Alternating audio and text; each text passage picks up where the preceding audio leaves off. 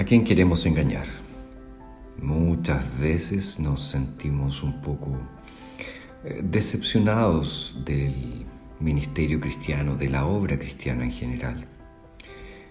Nos esforzamos, nos dedicamos, nos consagramos, nos involucramos en la obra y vemos poco progreso, poco avance. Es más, eh, a veces contemplamos con un poco de susto la apatía espiritual que vemos en muchos de nuestros hermanos.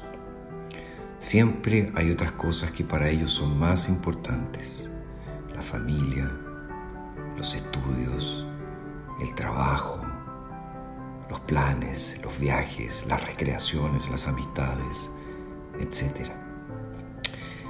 Pero no solamente enfrentamos ese tipo de dificultad, a veces también nos enfrentamos con la apatía espiritual generalizada en la sociedad donde al parecer nadie quiere escuchar del Evangelio. Nadie quiere oír de las buenas nuevas de salvación en Cristo Jesús. Las personas quieren saber de la actualidad económica, de la actualidad política, del partido de fútbol, en fin. Bueno, cuando nos sintamos eh, desanimados o un poco cansados, recordemos las palabras del apóstol Pablo que se encuentran en 1 Corintios capítulo 15, versículo 58. Pablo dice, así que hermanos míos amados, estén firmes y constantes, abundando siempre en la obra del Señor, sabiendo que su arduo trabajo en el Señor no es en vano.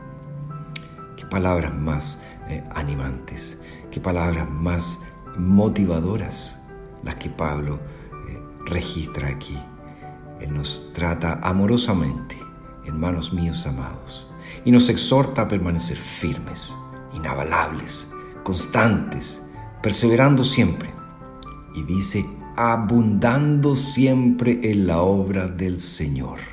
Nunca te canses, dice Pablo, de hacer algo para la gloria de Dios, algo para la exaltación del nombre de Jesucristo.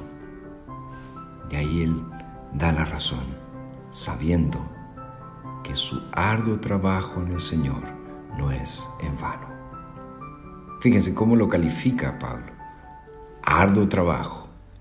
Él no está eh, hablando aquí de cuando hacemos aquellas cosas a medias, cuando eh, dedicamos un poquitito de nuestro tiempo, no, Pablo está hablando de arduo trabajo, de fatigoso trabajo, de agoniante trabajo en el Señor.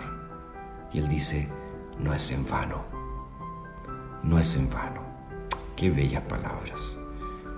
Gloria sea a nuestro Señor, quien, a pesar de ser quienes somos, usa para esta obra maravillosa y saber que nuestro trabajo puede no brillar delante de los hombres. Podemos nunca ser reconocidos por los hombres, pero para el Señor no es en vano.